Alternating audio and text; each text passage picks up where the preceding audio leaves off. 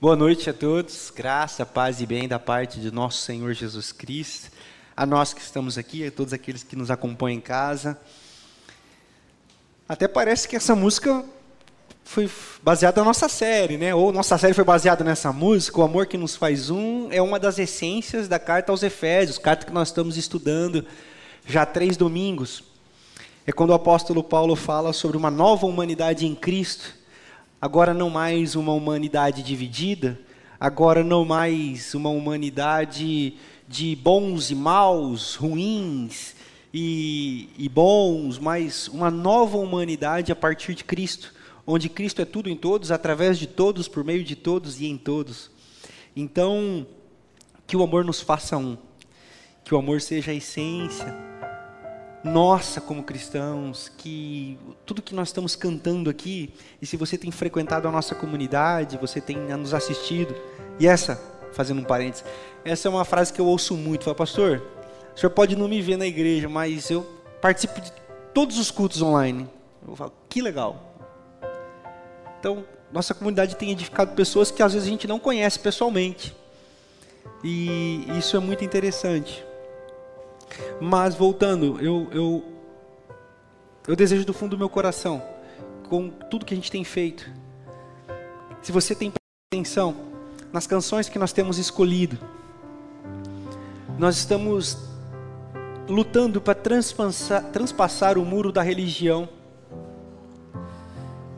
Nós queremos criar um novo ambiente para nossa comunidade, simples, humilde, pequena, mas de fato uma nova comunidade em Cristo, para Cristo e por Cristo.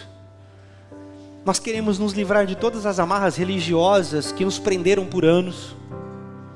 Nós não queremos apenas achar o evangelho legal.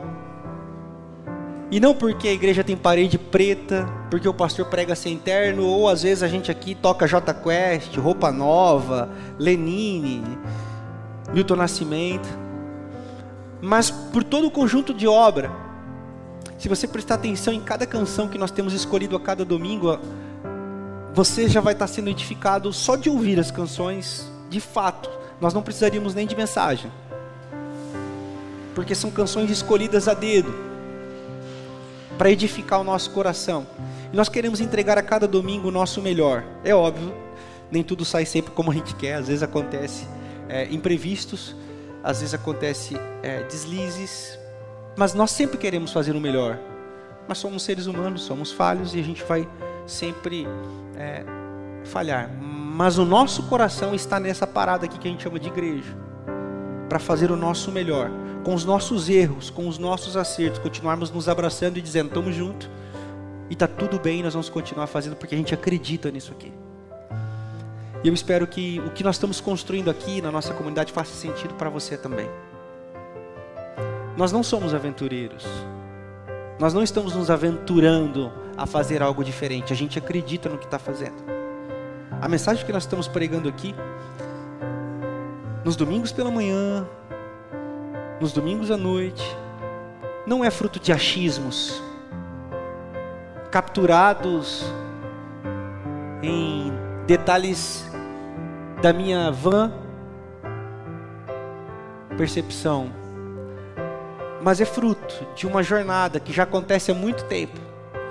É uma estrada pavimentada por muitos homens e mulheres de Deus, que se tornam fontes para nós que somos uma nova geração.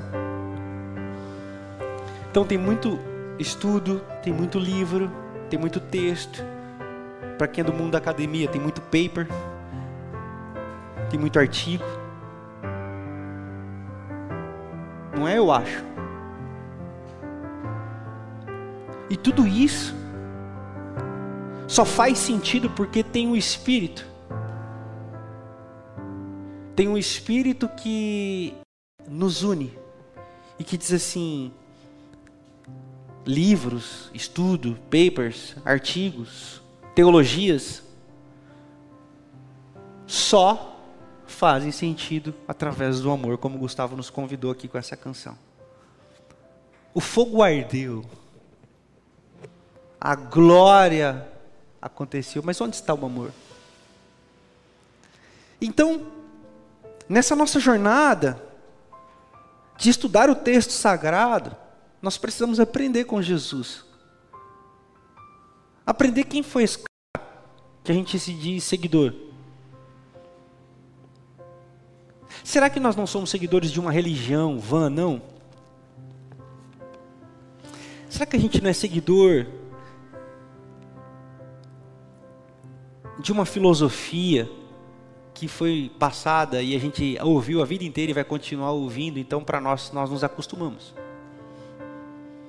São perguntas que eu me faço e eu quero fazer para você também.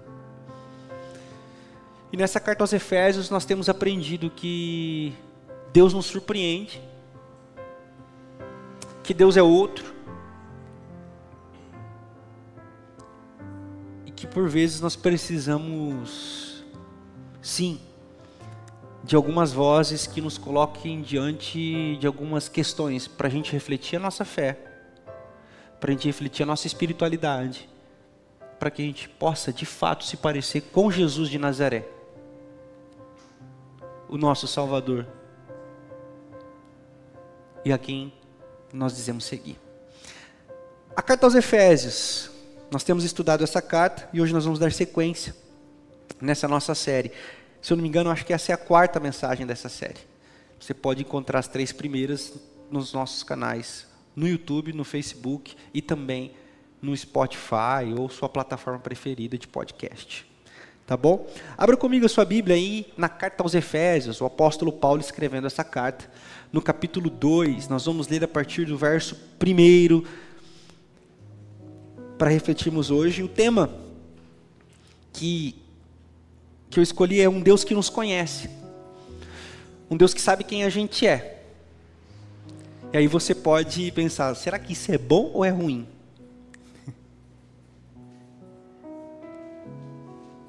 Porque assim, você pode pensar assim, pô, ele sabe quem eu sou, ele sabe o que eu estou pensando. Ele sabe a minha intenção. Eu estou lascado, né? Mas também ele sabe que eu não queria ser assim.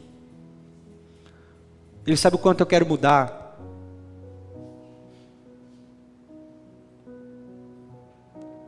Por isso hoje, o Deus que conhece você quer falar com você.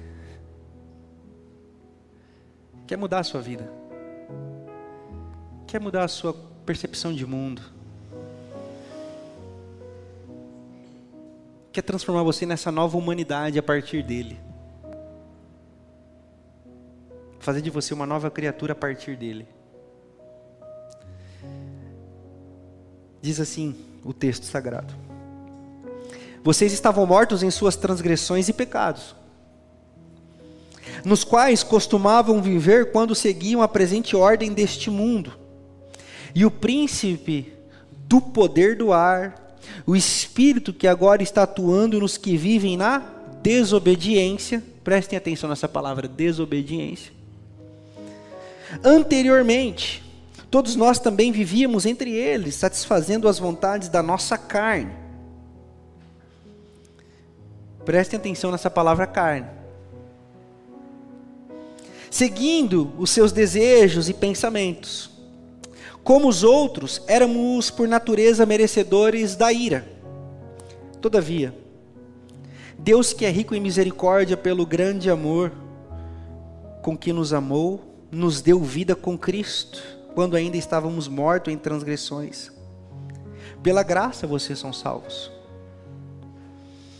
Deus nos ressuscitou com Cristo e com Ele nos fez assentar nas regiões celestiais em Cristo Jesus para mostrar nas eras que hão de vir, a incomparável riqueza de Sua graça demonstrada em Sua bondade para conosco em Cristo Jesus. Pois vocês são salvos pela graça, por meio da fé, e isso não vem de vocês, é um dom de Deus. Não por obras, para que ninguém se glorie, porque todos somos, todos somos criação de Deus, realizada em Cristo, para fazermos boas obras, as quais Deus preparou antes para nós as praticarmos.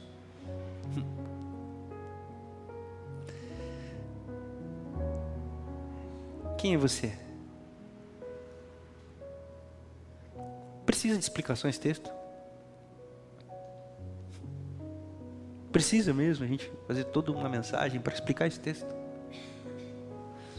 Não deveria.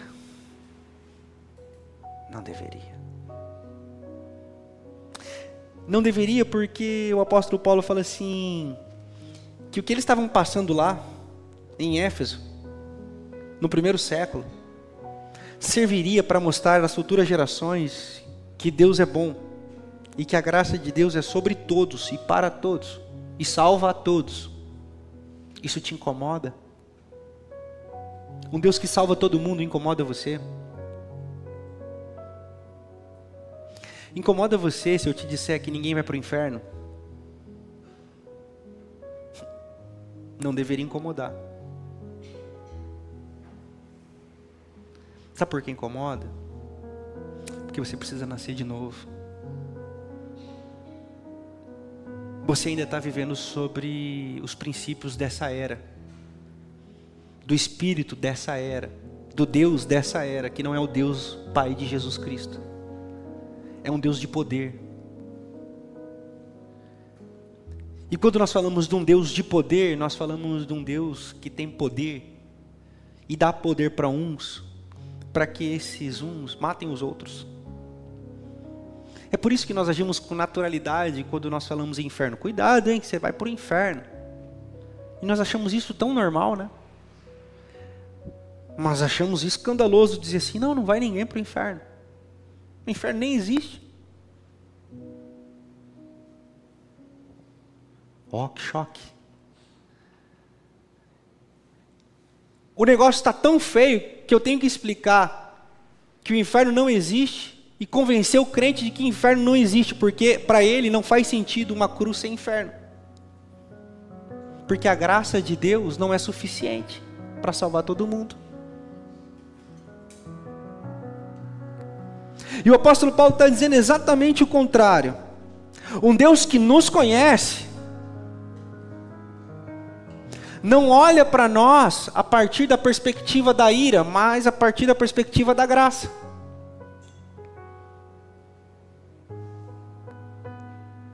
O apóstolo Paulo está dizendo assim: que uma nova vida em Cristo agora surge para que nós que outrora, ou seja, outra hora, em outro tempo, vivíamos sobre dominações de poderes de morte, de poder e de manipulação do sagrado, agora entendamos que tudo é em Cristo, para Cristo e por Cristo. E se tudo é em Cristo, por Cristo e para Cristo, Ele é suficiente.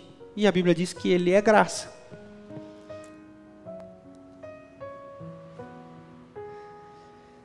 Mas os tempos estão tão doentios que nós precisamos elaborar isso. Então vamos elaborar de uma maneira construtiva. Vamos, vamos caminhar de uma maneira construtiva à luz do Evangelho de Jesus de Nazaré e à luz desse, desse pós-cursor que é o apóstolo Paulo, que é o propagador das boas novas para além da Judéia, Samaria, e ele foi até os confins da terra. Vamos lá. Quando o apóstolo Paulo, no capítulo, no, no versículo que eu disse para vocês aí, no versículo 2, quando ele diz assim: O espírito que agora está atuando nos que vivem na desobediência. Quando o apóstolo Paulo escreve isso, ele está falando dentro da tradição, de uma tradição que sabe quem é Adão e sabe quem é Eva, que lá em Gênesis capítulo 3 desobedeceram a Deus. desobedeceram a Deus porque quiseram fazer aquilo que eles achavam correto. A poesia interpretativa desse texto poético diz assim: a humanidade se perde de Deus quando ela acha que ela sabe o que é melhor para ela e quando ela acha que, que sabe o que é melhor para todo mundo. Então eu começo a dizer para você, irmão, eu sei o que é melhor para você. Faça o que eu estou dizendo, porque eu sei o que é melhor para você. A humanidade começa a se perder quando nós começamos a achar que a nossa fé é melhor do que a do outro. Quando a nossa igreja é melhor do que a do outro, quando a roupa que eu visto é melhor que a do outro, quando o jeito que eu vivo é melhor do que o do outro, nós começamos a nos julgar deuses. E aí criamos para nós um Deus à nossa imagem e semelhança. E você pode examinar isso a consciência. Lá no fundo você acha que Deus é você sem defeito. Você acha que o mundo ia ser do seu jeito, da sua cor, com as suas preferências, com as suas opções, com o seu estilo musical. Você nunca viu, não? Você conversa com uma pessoa, pô, cara, eu estava ouvindo uma música, credo, Deus me livre essa música, hein? Só porque é diferente do gosto. A gente ouve muito isso em relação ao funk.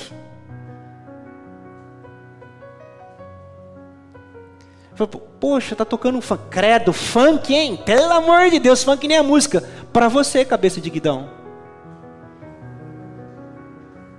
Ou você acha que a música certa é a sua, que você gosta? Isso que eu não vou nem entrar na estrutura de racismo. Porque nós demonizamos o funk porque é música de preto, pobre, favelado. Não vou entrar nesse mérito hoje não. Fiquem tranquilos. Mas nós começamos a achar, por fruto da desobediência, que nós sabemos o que é bom. Eu vou pintar o mundo da minha cor. Tem uma piadinha sobre o egocêntrico, sobre esse espírito de Adão, que é assim, diz que o egocêntrico subiu no Cristo Redentor, aí o cara falou assim, o que, que você está fazendo aí? Ele falou assim, estou vendo como fica o Rio de Janeiro sem eu. Ou seja, eu estou vendo como fica o Rio de Janeiro sem eu. Sem a minha presença, nossa, sem cor. E você já percebeu que existe em cada ser humano a necessidade de ser notado? E quando isso vira doentio, se torna narcisista quando vira patológico, se torna um narcisista, um centralizador, um dominador, uma, dominador, uma dominadora. Conhece alguém que tudo tem que ser do jeito dela? Conhece alguém que se não for do jeito dela, nada tá bom? O que, que é isso? É a semente de Adão que nos habita. Quando nós conhecemos a Jesus, ou quando nós não conhecemos a Jesus, nós somos frutos dessa desobediência. Então o apóstolo Paulo está dizendo assim: em outros tempos, vocês que agora conhecem Jesus viviam no fruto dessa desobediência, achando que o mundo tem que ser da cor de vocês. Achando que o mundo tem que ser das perspectivas de vocês. E ele continua dizendo: Anteriormente, olha só que bacana. Anteriormente, todos nós também vivíamos entre eles, satisfazendo as nossas vontades, as vontades das nossas carnes, ou da nossa carne. Pausa. Crente não pode ouvir falar em carne que acha que está falando de sexo.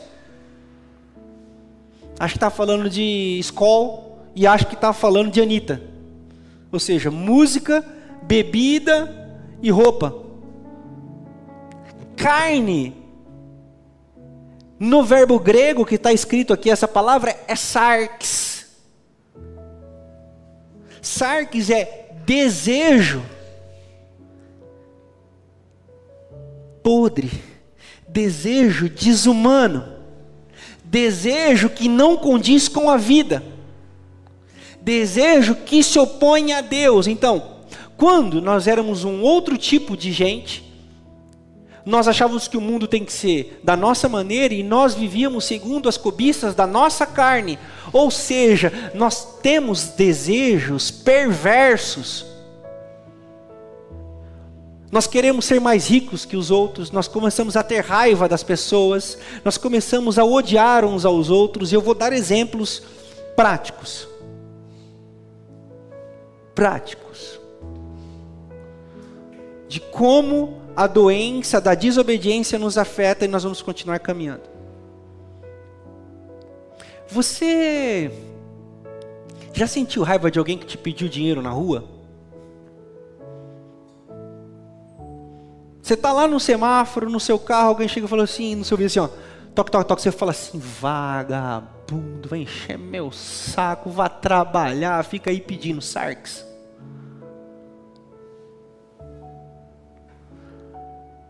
Raiva do outro. Você já viu E aqui em Botucatu, eu estou muito feliz que eu estou vendo com mais frequência. Eu, eu treino numa academia no shopping, e aí eu estou lá no shopping, daqui a pouco eu vejo um casal homossexual andando, de mão dada. Eu falo assim, pô, que da hora, hein, velho? Mas o que você sente quando você vê? Raiva?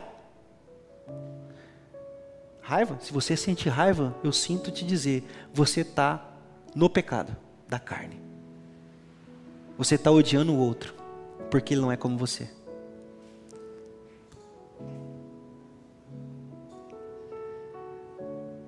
E eu fiquei assustado um dia. Eu estava no clube, que é um outro lugar que eu treino. Aí eu, passando aqui, me concentrando, estou ferrado, o treino hoje é pesado. Daqui a pouco passa um grupo de adolescente. O cara, o moleque falando assim, ó, 16, 17 anos. Detesto, odeio homossexual, bissexual, plurissexual, detesto.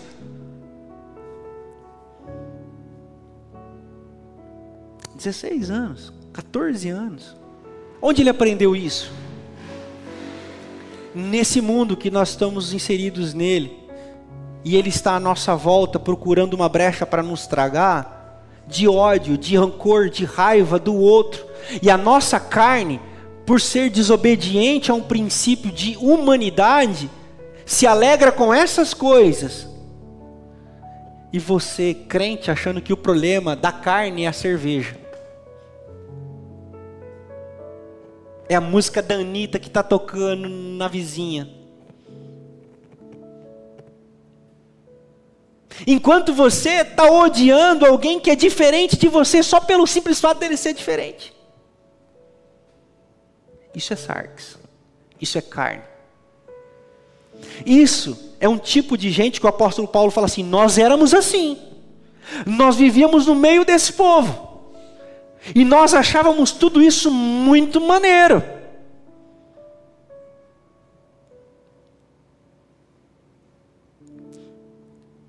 Nós somos Adão. E é interessante. Se você ler a sua Bíblia, eu desafio você a fazer isso. Leia a sua Bíblia. Gênesis capítulo 3, não aparece a palavra pecado. Em Gênesis 3 está registrada a queda.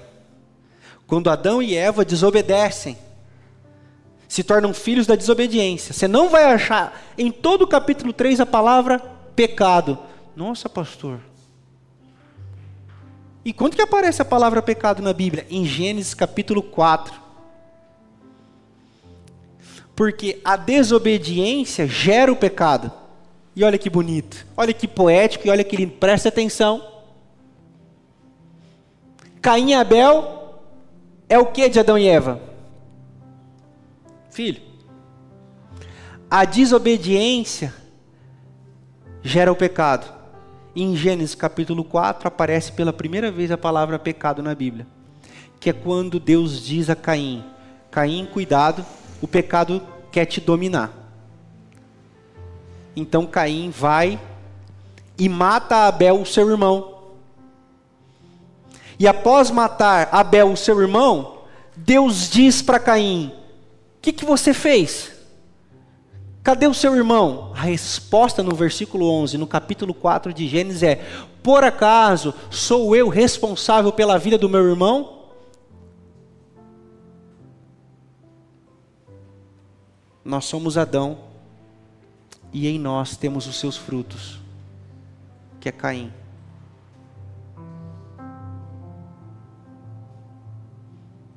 Nós começamos a dizer: por acaso, pastor, sou eu responsável pela vida dos gays? Pastor, por acaso sou responsável pela vida dos, dos pretos? Tem mulher apanhando a torta e rodo na sociedade. Você diz, por acaso sou responsável por, por essas vidas das mulheres? Pastor, vamos louvar a Deus. Pastor, vamos cantar. Pastor, vamos celebrar. Põe uma música boa para nós aí. Vamos celebrar Jesus. Vamos erguer as nossas mãos. Vamos fechar os nossos olhos. E vamos cantar, pastor. Mas tem irmãos nossos morrendo. Por conta que eu e você somos Caim.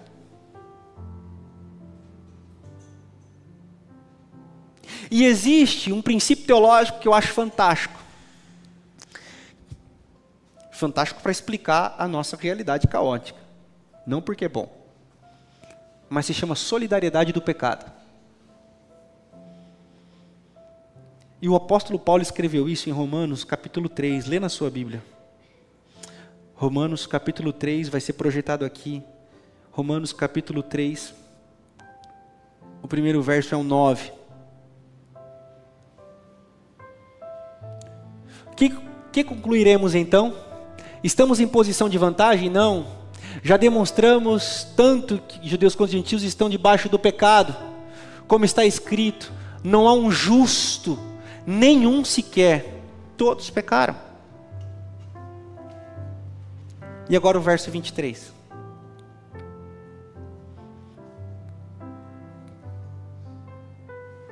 Pois todos pecaram e destituídos estão da glória de Deus. O que, que o apóstolo Paulo está dizendo? Que tudo isso que eu acabei de narrar faz parte da minha vida e faz parte da sua vida. Nós somos assim. Nós somos ensinados a ser assim. A nossa sociedade se forma a partir desse construto de morte. E ninguém está livre disso, gente. Ninguém está livre disso. E Deus conhece o seu coração. Ele sabe o que você sente quando você vê um morador de rua. Ele sabe o que você sente quando você vê alguém escutando funk. Ele sabe o que você sente quando você vê o Vini Júnior chorando na televisão por ter tido um estádio inteiro chamando ele de macaco e você fala assim: puxa, que mimimi, que encheção de saco, já deu esse negócio. Ele sabe do seu pecado. Ele conhece você, brother.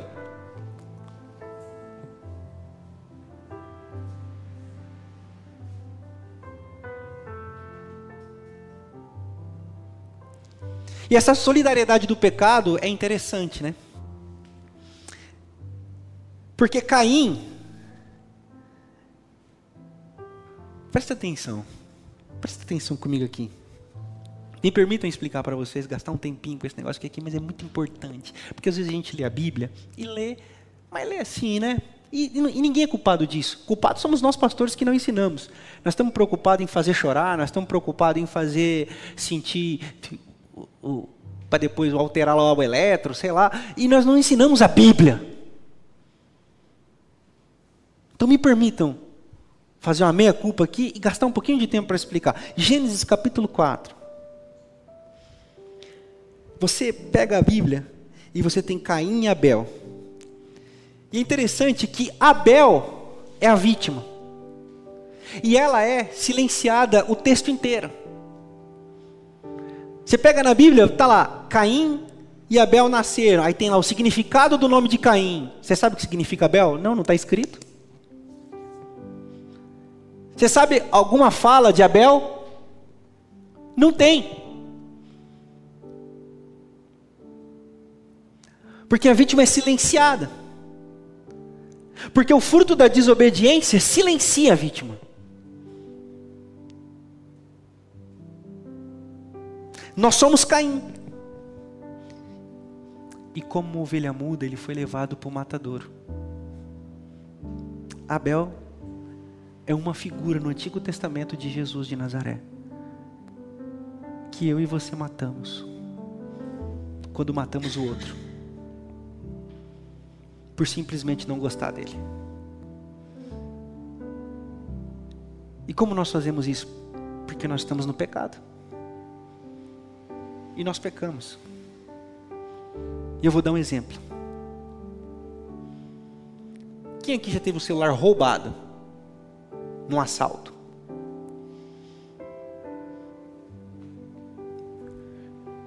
Quando nós temos o celular roubado no assalto, o nosso primeiro sentimento é justiça. Pô. O cara passa, rouba o seu celular, dá naquele pique que você fala assim, bicho, nem o Bolt pega esse cara. Eu vi um de um cara roubando o celular, rapaz, os moleques é rápido, hein? Pá!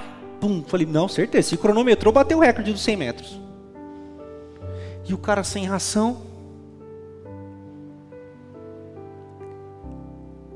E aí, você pode imaginar esse cara, vem comigo.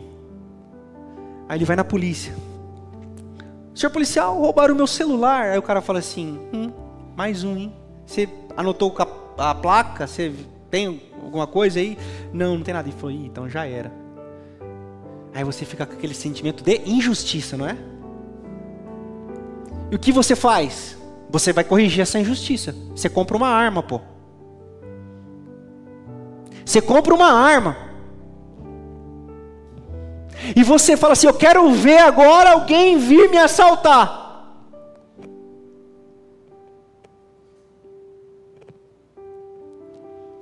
E você começa a achar que matar é a solução correta.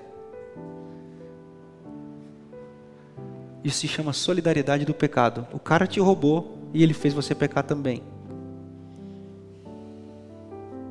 O ciclo se fechou. Existem três perspectivas que a solidariedade do pecado e que a morte do outro acontece nas nossas vidas e nas nossas relações. A primeira delas, e talvez a menos nociva, são os muros. Se o outro não é como eu quero, se o outro não é do jeito que eu desejo, se o outro não é aquilo que eu sonhei e, e criei minhas expectativas, eu crio um muro. Não me relaciono. A segunda, se eu não consigo criar um muro, se eu não consigo impedir alguém de entrar nessa igreja, ah, eu vou fazer ele mudar. Ou ele muda, ou ele muda. Aí nós passamos a querer transformar o outro à nossa imagem e semelhança.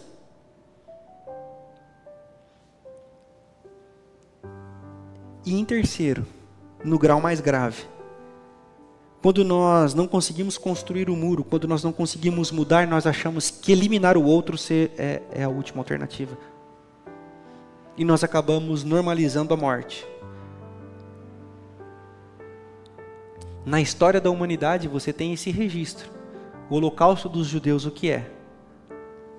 Eu não aceito o outro, eu não consigo mudar o outro, então eu elimino o outro.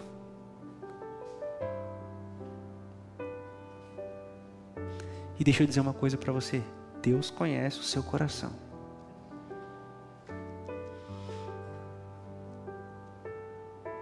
Deus conhece as suas intenções, as mais brutais.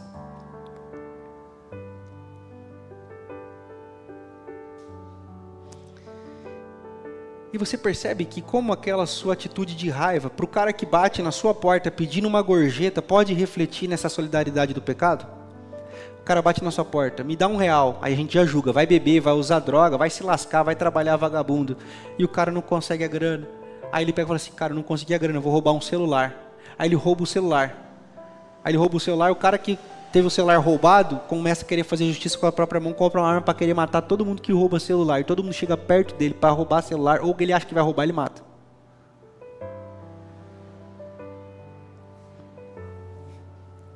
Nós vivemos nesse mundo. Esse mundo é assim. E o apóstolo Paulo está dizendo para mim e para você que Jesus Cristo mudou essa realidade. O apóstolo Paulo está dizendo que agora nós temos uma nova vida em Cristo. E que Deus, conhecendo o nosso coração perverso, maldoso, assassino, injusto, racista, misógino, preconceituoso, homofóbico, nojento, que nós somos, Ele nos ama e nos dá a chance de mudar. Olha o que ele diz. Todavia, Deus, que é rico em misericórdia, pelo grande amor com que nos amou, deu-nos vida. E quando ainda estávamos mortos em transgressões, pela graça, vocês são salvos. Deus nos ressuscitou dos mortos com Cristo e com Ele nos fez assentar as regiões celestiais em Cristo Jesus. E eu quero pular aí, para a gente ir para o final. Para o versículo 10. Eu quero relembrar o versículo 10. Porque somos criação de Deus, realizada em Cristo Jesus, ou seja, nos tornamos uma nova gente. Mesmo Deus sabendo o que a gente é, Ele nos transforma, Ele nos ama, Ele nos perdoa, Ele nos, nos corrige com um amor imensurável. E agora, a gente passa de um jeito de gente para ser outro jeito de gente. Que tipo de gente que a gente é? Esse aqui, ó. Porque agora a gente passa a ser criação de Deus realizada em Cristo Jesus para fazermos o quê? Sabe qual é a palavra grega aí para boas obras? Poesia. Quando eu tinha um programa numa TV aqui da cidade, ele chamava Poem. Eu tirei a palavra desse versículo poesia. E sabe o que significa poesia? Obra de arte feita com a própria mão.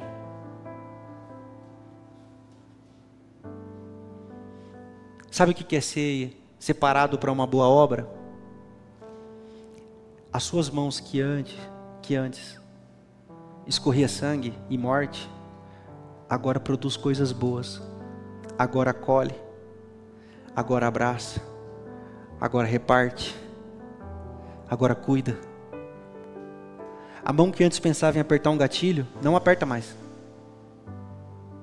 A mão que antes queria dar um soco, agora afaga. A mão que antes ia para trás diante de um pedido de ajuda, agora ela é estendida. Porque agora nós somos novas criaturas em Cristo e Ele nos conhece.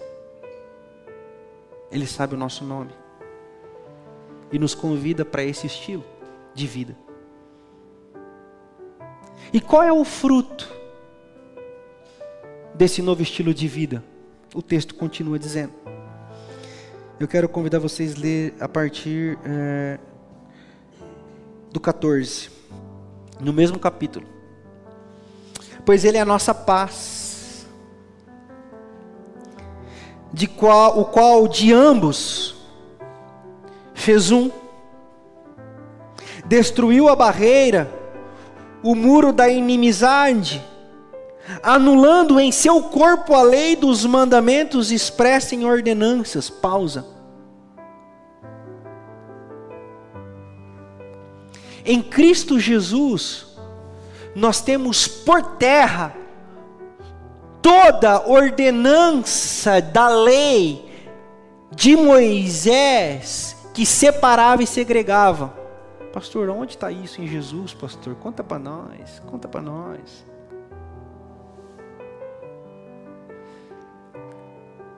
Quando Jesus se assenta na mesa dos cobradores de impostos,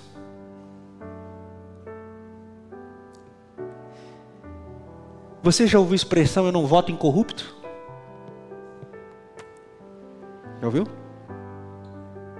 Não gosto de corrupto.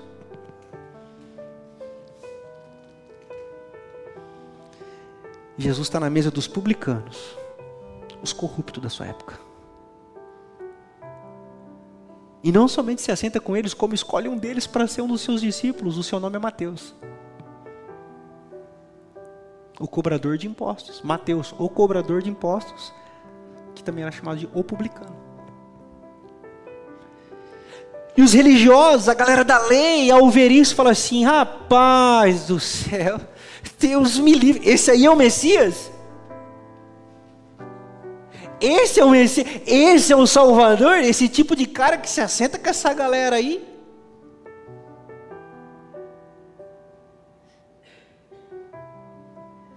E quando a prostituta toca os seus pés?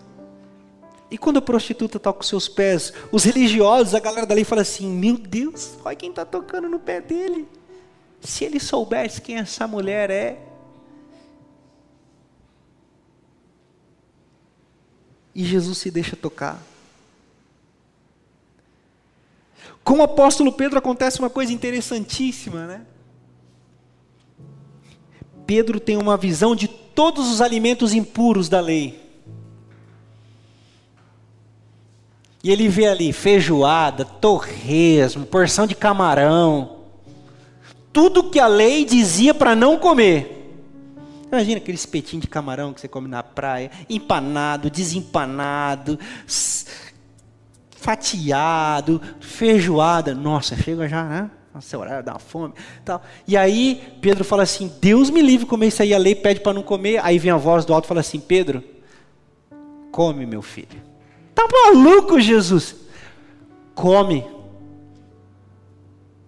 Mas Jesus, a lei. Aí eu acho interessante que a gente também começa a querer ensinar Jesus sobre a Bíblia, sobre Deus.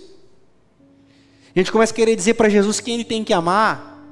A gente começa a querer dizer para Jesus quem ele deve deixar entrar no céu. E Pedro tem uma experiência sensacional.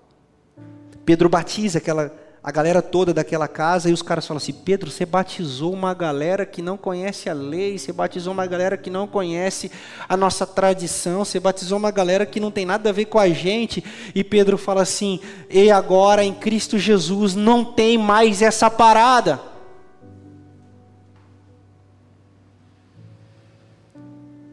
Em Cristo Jesus algumas coisas já não cabem mais.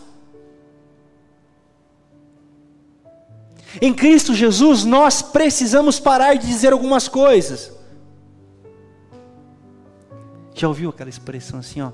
Rapaz, eu, olha, eu tenho, tenho tanto, não, nem sou, não sou racista, pastor. Eu tenho um amigo preto, racista.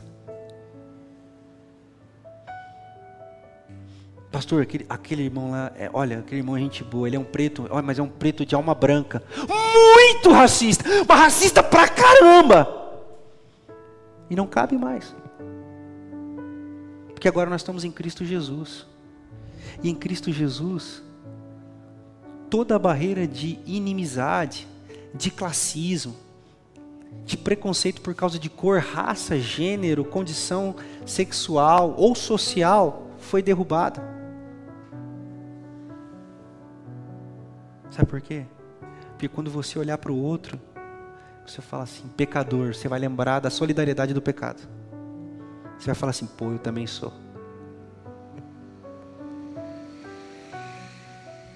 Quando você olhar para alguém que você não gosta, você vai falar assim, isso aí não vai estar no céu. Aí você vai lembrar assim, opa, eu também não vou. Mas é uma mensagem tão sem esperança essa, né? É por isso que Cristo é a razão da nossa esperança. Não é mais sobre quem não vai entrar, é sobre saber que todos estaremos juntos. Dorme com essa. E eu vou repetir, eu só quero ficar numa ala diferente do Malafaia, de preferência. Que não vai dar bom. Não sei como, mas nós estaremos todos lá. Enquanto esse tipo de verdade do Evangelho doer em você, você está necessitando de conversão.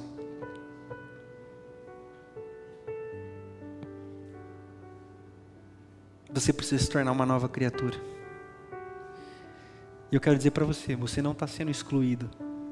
Você está sendo convidado a se autoexaminar para nascer de novo. Todos os dias eu acordo racista. Todos os dias eu acordo machista. Todos os dias eu sou tentado a fazer piada com o nordestino. Todos os dias eu sou tentado a chamar alguém de viadinho.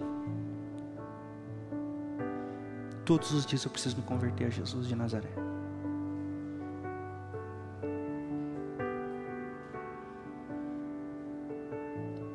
Que você precisa mudar? Você não vai dizer para mim. Eu só quero que você saiba que Jesus conhece o seu coração. Eu só quero te convidar a estar tá disposto a mudar. E se o que eu estou dizendo aqui está incomodando você, Freud explica muito bem. Deixa Jeová falar e mude, pelo amor de Deus.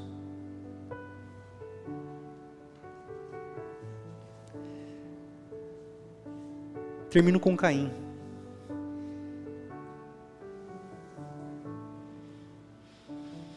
Após matar o seu irmão,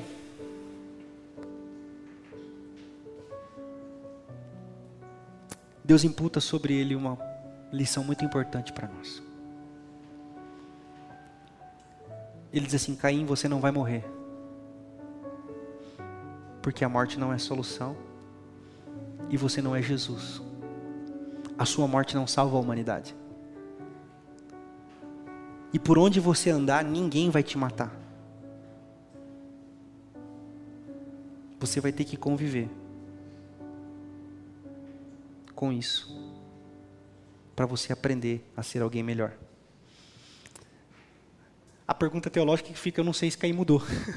Ninguém sabe. Mas ele teve que conviver com isso, com isso. Eu não sei se você vai mudar também, sabe? Mas se você está aqui hoje, se você está ouvindo essa mensagem, talvez você vai ter que conviver com essa verdade que você ouviu aqui essa noite para o resto da sua vida. Eu não estou aqui para mudar ninguém. O louvor que nós vamos cantar aqui não vai mudar ninguém. Quem somos nós? É somente o Espírito de Jesus que pode fazer isso. E Jesus tem levantado a sua igreja. Jesus tem levantado o seu povo. Pessoas estão se convertendo ao Evangelho. Pessoas estão mudando de vida, deixando de odiar, passando a amar. Eu quero convidar você a fazer essa reflexão enquanto nós cantamos essa canção e depois nós vamos orar juntos, pedindo perdão pelos nossos pecados, desejosos de ser novos seres humanos, pois Ele é a nossa paz, o qual nos fez um e destruiu a barreira do muro da inimizade, anulando no seu corpo a lei expressa em ordenanças. O objetivo dele era criar em si mesmo, de dois, um novo homem, fazendo paz e reconciliar com Deus os dois em um corpo por meio da cruz, pela qual ele destruiu a inimizade. Ele veio e anunciou a paz a vocês que estavam longe e a paz aos que estavam perto pois por meio dele, tanto nós como vocês têm acesso ao Pai por um só Espírito. Amém. Amém.